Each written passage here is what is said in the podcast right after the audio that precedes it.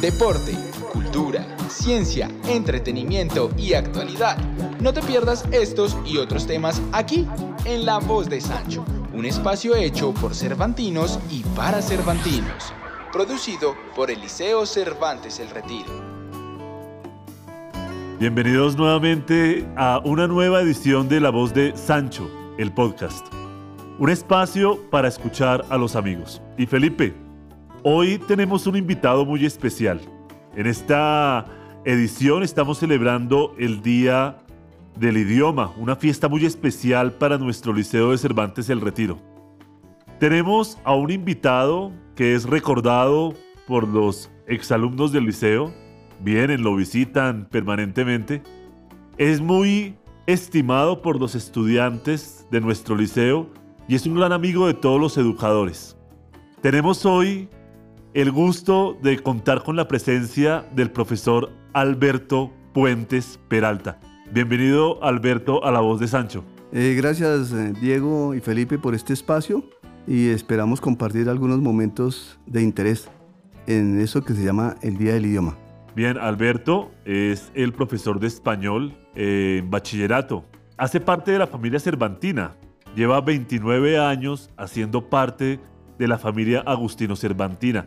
Y qué chévere que también hoy nos acompañe Felipe, que es educador nuestro, pero también hizo parte de la familia Cervantina en calidad de estudiante. ¿O me equivoco, Felipe? Así es. Buenos días, Diego. Buenos días al profesor Alberto. Así es. Eh, pertenecí, pertenezco, mi familia, somos de corazón agustino, inclusive estudié en la universidad también de los agustinos, en la Fundación Universitaria Cervantes San Agustín. Así que es como sentirnos en casa, ¿cierto? Y esperamos que este espacio sea un espacio para recordar, porque muchas veces nos olvidamos de esas memorias que nos hace ser lo que somos ahorita. Bien, Felipe. Pues hoy tenemos un invitado en estos minutos de podcast que debemos aprovechar totalmente, Felipe. Eh, no quiero que sea una entrevista, pero me obliga a hacerle algunas preguntas, Alberto, dado que usted es un invitado de honor en este espacio de La Voz de Sancho. Y no puedo yo eh, evitar hacerle una pregunta, Alberto. Eh, lleva usted 29 años en el liceo. ¿Qué significa para usted prácticamente toda una vida haciendo parte de esta familia que ha conocido tantos rectores, ha conocido gran parte de la historia de los agustinos en este liceo. ¿Qué significa para usted 29 años como educador del Liceo de Cervantes El Retiro? Cuéntenos un poco, Alberto. Bueno, yo tengo que decir que, en primer lugar, eh, sentir gratitud por la comunidad, porque yo soy parte de esa comunidad y esa comunidad a mí me ha educado, me ha formado en valores en principio y me ha recordado lo que soy yo, una persona. Y me ha dado la gratitud de saber que puedo continuar con ellos casi que indefinidamente. 29 años han sido un recorrido bastante largo, en donde la memoria a mí se me escapa y definitivamente es saber que posiblemente yo he hecho algo por, por mis estudiantes, por mis compañeros y por mí mismo. Y en 29 años he reconstruido la visión de, de lo que es leer.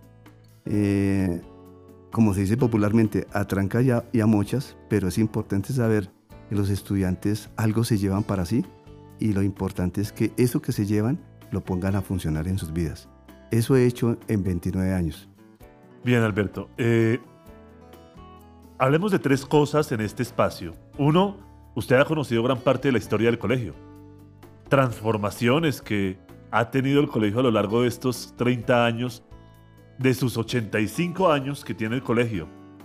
Eh, dividamos esto en tres partes, Alberto. Primero, háblenos un poco de la comunidad de los padres agustinos, porque el Cervantes no sería Cervantes sin la influencia de los padres agustinos, ¿o me equivoco? No, desde luego que sí. los agustinos, si usted mira históricamente, los, agustinos vienen con don Gonzalo Jiménez de Quesada. Y hay una anécdota curiosa. El, padre Requejada, o Requesada, viene con con don Gonzalo Jiménez de Quesada y en uno de esos recorridos él viene con un burro que se llama Masubare y ese burro termina siendo parte de la digestión de, esa conquista. Un segundo momento de los agustinos es cuando durante la Guerra Civil Española eh, muchos de los agustinos vienen acá a Colombia y en esa calidad de, personas que vienen luego de una, de una guerra civil española empiezan a, a visorar la idea de construir un colegio. Pero el colegio ya está hecho, digamos físicamente y dentro de la idea ya está hecho por eh, em, Chucho Casas Marrique, que es el fundador.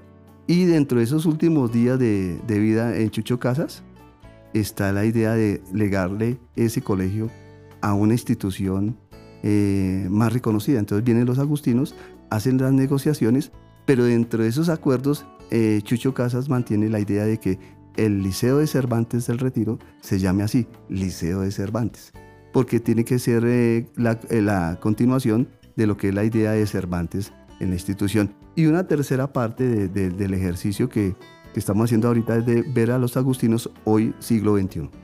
Y ese siglo XXI es construir para los estudiantes una nueva visión de lo que es el mundo. Y en eso estamos. Claro que sí, profe. Digamos que unos datos bien interesantes, ¿no, Diego? Pero Quería hacerle una pregunta también, profesor Alberto, y es que en esa consolidación del modelo educativo agustiniano en el siglo XXI, ¿qué cree que es relevante o rescata de lo que somos los agustinos, porque me considero agustino, eh, en comparación a las demás, ¿cierto? A los demás colegios, porque es que creo que tenemos muchos, aparte de historia, que tenemos mucha historia, tenemos un plus también educativo. ¿Cuál sería ese a su consideración? creo que se renueva la idea de educar con el corazón, de educar con el ejemplo y construir con el diálogo. Fundamentalmente es eso. Propio de la filosofía agustina. Sí, desde luego. Desde luego porque eh, la construcción de comunidad está basada en el encuentro con el otro. Alberto, eh, usted ha conocido varios rectores aquí.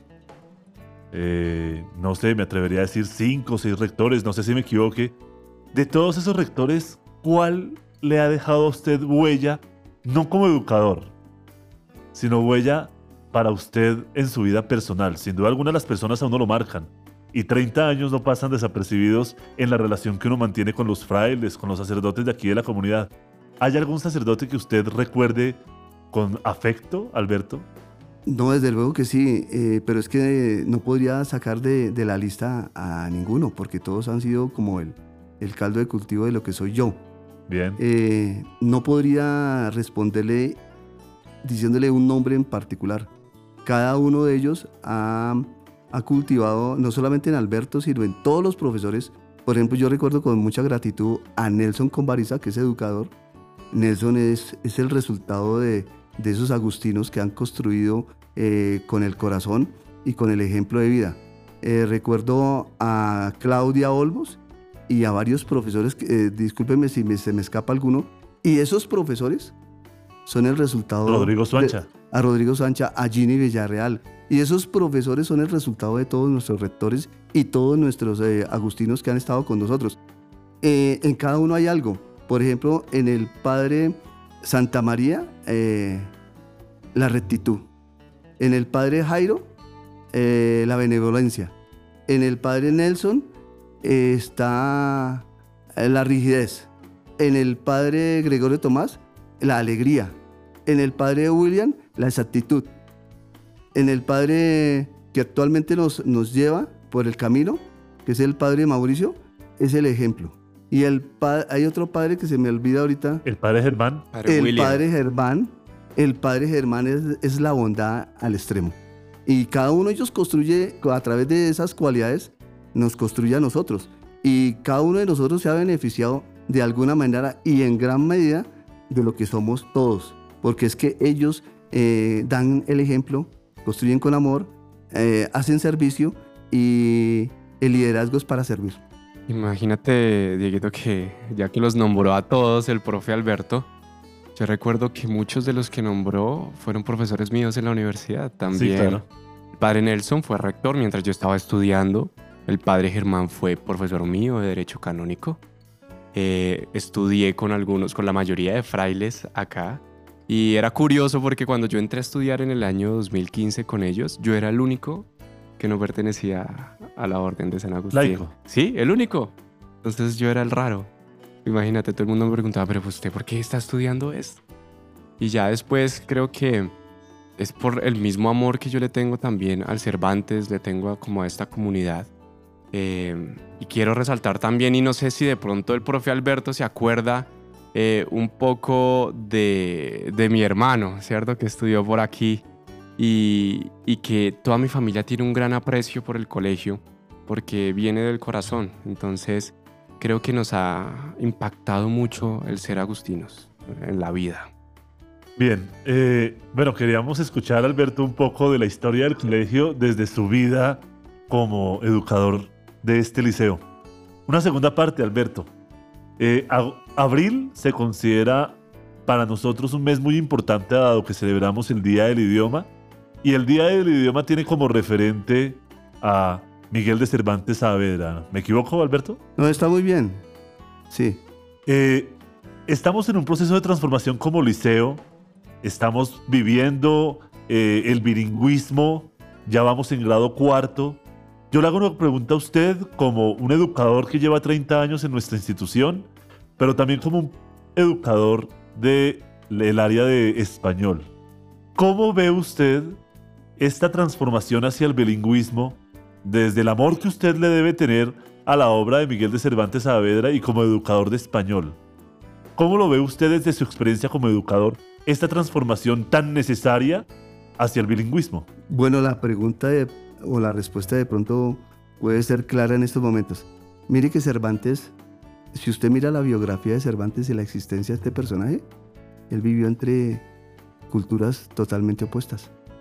Por ejemplo, estuvo muy cercano a los musulmanes, estuvo muy cercano a los turcos, a los otomanos, estuvo muy cercano a, diferentes culturas y, lo más probable es que él bebió de esas fuentes a través de, las lenguas que ellos mismos eh, desarrollaron como, como cultura, esos pueblos.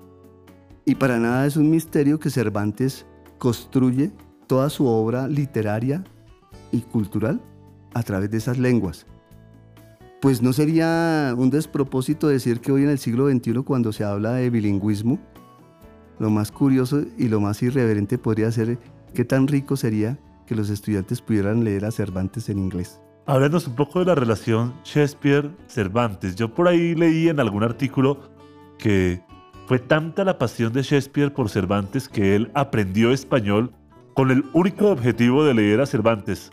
¿Es cierto esa información sí, tengo? Hay, hay, una anécdota. Es que, es que la historia cuando no está escrita totalmente y no hay vestigios de ella, se habla de anécdotas y de decires. Y sí, sí se plantea eso. Se dice que este, William, William Shakespeare aprende español para acercarse al idioma y, aprende español para acercarse a la obra de Cervantes. ¿sí? Y hay una relación allí un poquito eh, curiosa, simpática, pero es que también William Shakespeare es un monstruo en el sentido de construir una visión del mundo desde lo victoriano. Y recordamos que, que, el mundo de Shakespeare es un mundo de lenguaje enriquecido por la palabra. Y el mundo de Cervantes es lo mismo, con una pequeña diferencia. Cervantes va afuera, va al mundo exterior, eh, tiene cualquier cantidad de aventuras y esas aventuras las viene a plasmar en sus obras literarias, pero fundamentalmente en el Quijote de la Mancha. Mientras que eh, William Shakespeare eh, hace como un recorrido por la profundidad del ser humano, por la conciencia del ser humano. Y esa conciencia lo lleva a, exteriorizar lo que el ser humano por dentro es. Esa es la diferencia. Pero los dos eh, de igual manera son enriquecidos, son llevados a, término, a feliz término. Bien, Alberto. Eh, me surge en medio de todo es que, Alberto, es corto el tiempo para conversar con usted en este espacio de la voz de Sancho. Son muchas las cosas que queremos que usted nos transmita.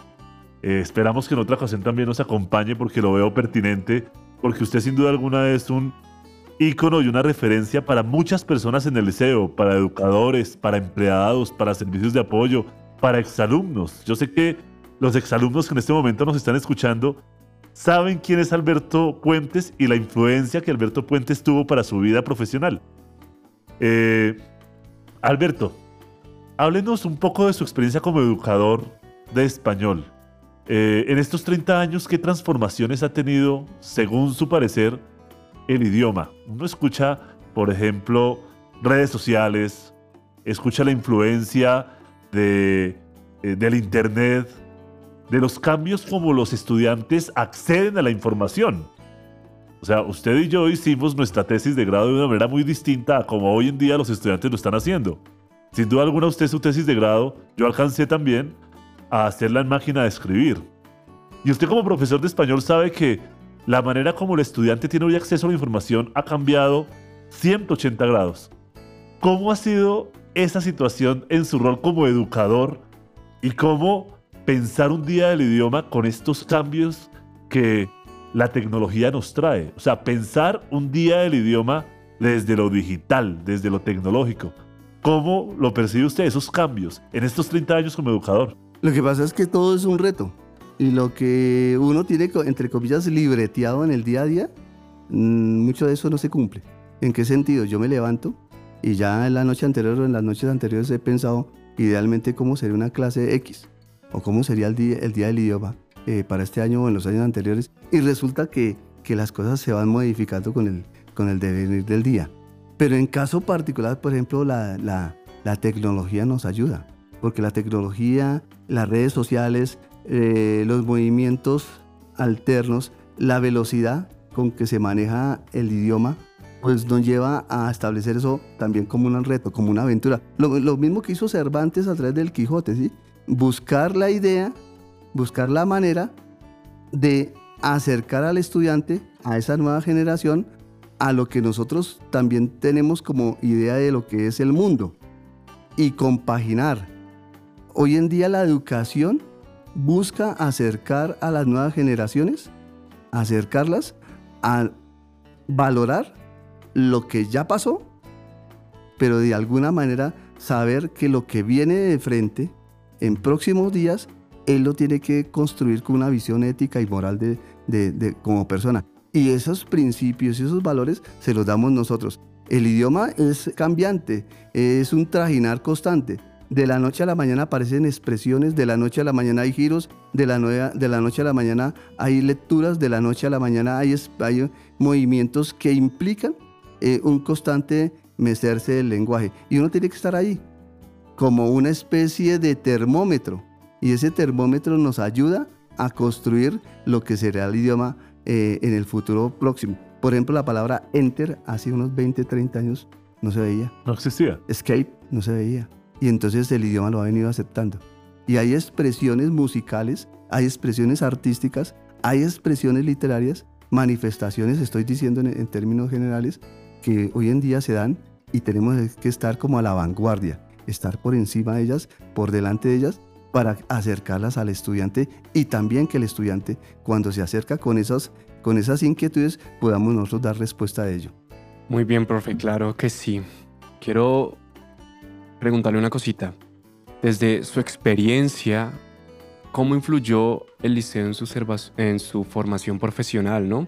Y también preguntarle cómo hacer para seguir formando buenos cervantinos a pesar de todos estos cambios que nos trae esta sociedad post-contemporánea. Pues es que a mí el Cervantes me ha venido formando, como lo dije al principio, desde educar con el corazón, formar en, valores y principios, con el ejemplo, y en construir como idealmente una sociedad un tanto más justa. Y ese es un reto no solamente que tengo yo, sino es un reto que tiene la comunidad educativa como tal. Y es un reto que se ha venido desarrollando año tras año. Y eso le pasaba a Cervantes. Cervantes tenía tres, tres como elementos, eh, luchar contra el miedo, contra las injusticias y buscar la verdad. Y eso es lo que nosotros también hacemos. Y esas ideas son las que se nos han manifestado a través de la comunidad y también a través de la comunidad queremos manifestársela a los estudiantes. Yo creo que las tecnologías van y vienen. Yo creo que los cambios van y vienen y bienvenidos todos ellos. Pero hay como principios elementales, fundamentales en una persona. Y es eso que se llama cualidad, eso que se llama inquietud, eso que se llama, digamos, como sentido coherente de lo que es la existencia humana, hay que inculcárselo al estudiante. Y el estudiante cuando lo asume con una responsabilidad, con un sentido de, de esto me sirve para mi vida, la tarea está hecha. Y esa tarea está hecha porque el principio rector de la institución es servir para los demás, para que los demás sirvan a los otros. Eso es como un principio solidario y eso se tiene que hacer. Ahora, eh, la educación es la disculpa, la formación en el salón la disculpa. Lo que se tiene que hacer con el estudiante y con las personas que están con nosotros es que ellos vayan cultivando en el día a día eso que nosotros estamos buscando. Bien, Albertico. 500 años que más o menos Miguel de Cervantes escribió el Quijote. Casi 90 años que nosotros cumplimos como Liceo de Cervantes el Retiro. De todos los liceos de Cervantes, nosotros somos como la cuna de los liceos de Cervantes en, en Colombia. Y 30 años de usted como educador. Usted como profesor ha conocido muchos estudiantes aquí.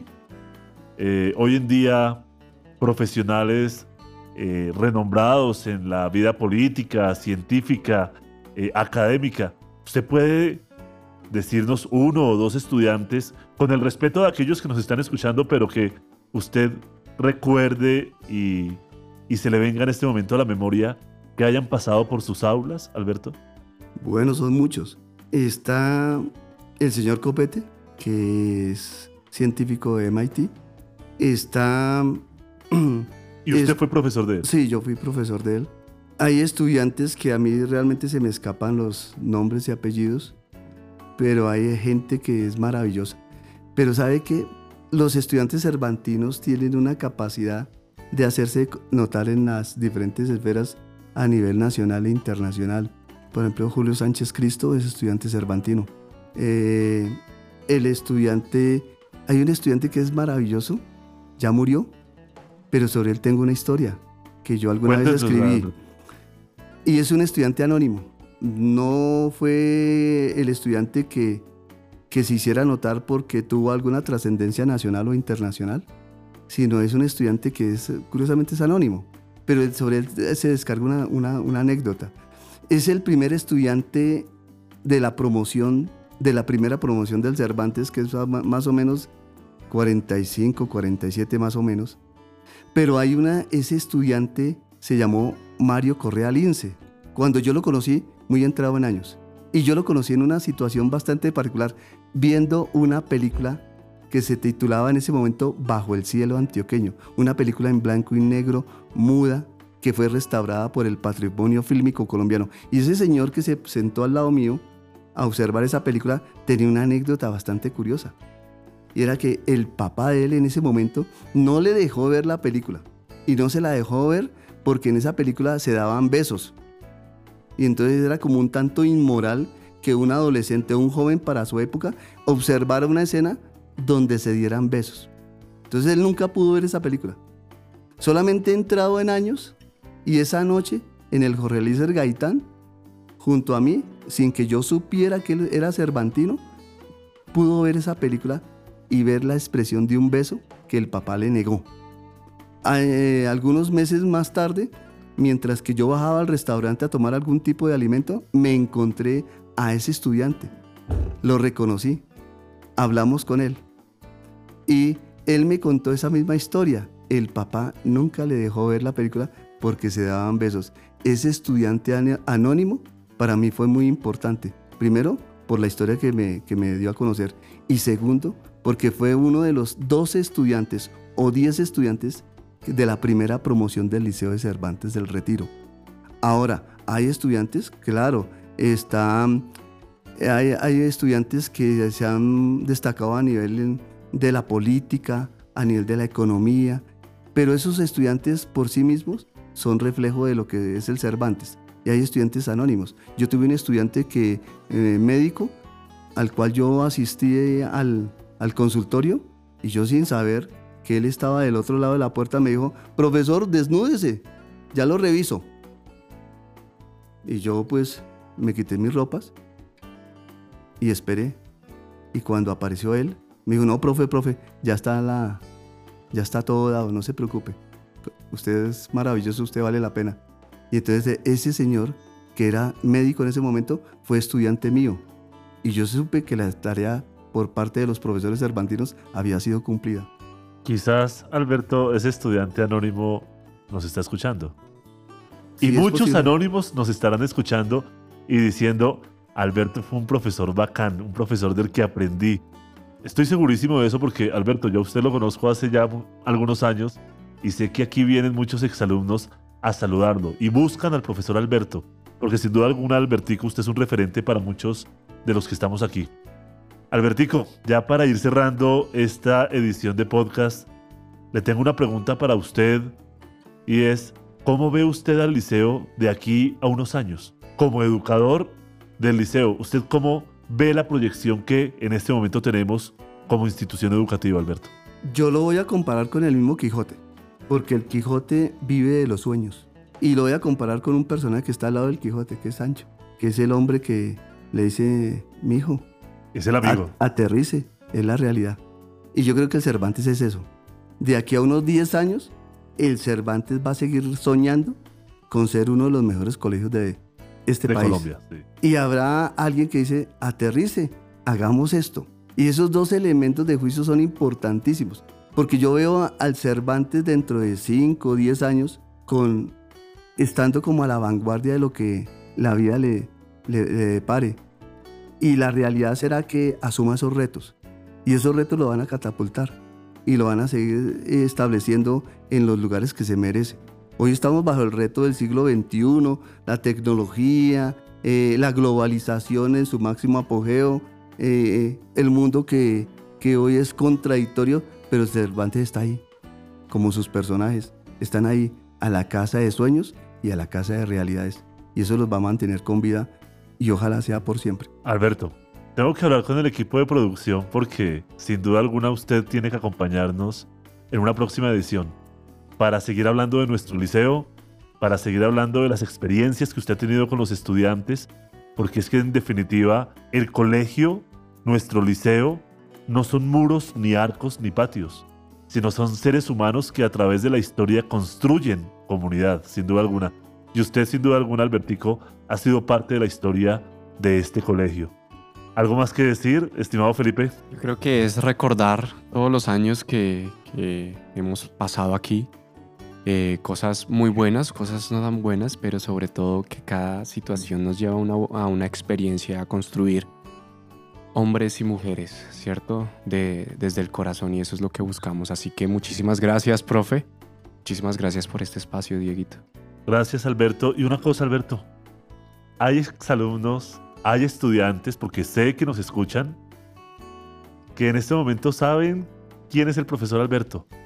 ¿Algo que quiera decirles, Alberto? Yo pienso que, que la mayor manifestación de gratitud es que esos estudiantes sigan construyendo vida. Y eh, como dice la, la Biblia, vida en abundancia. Uno. Dos.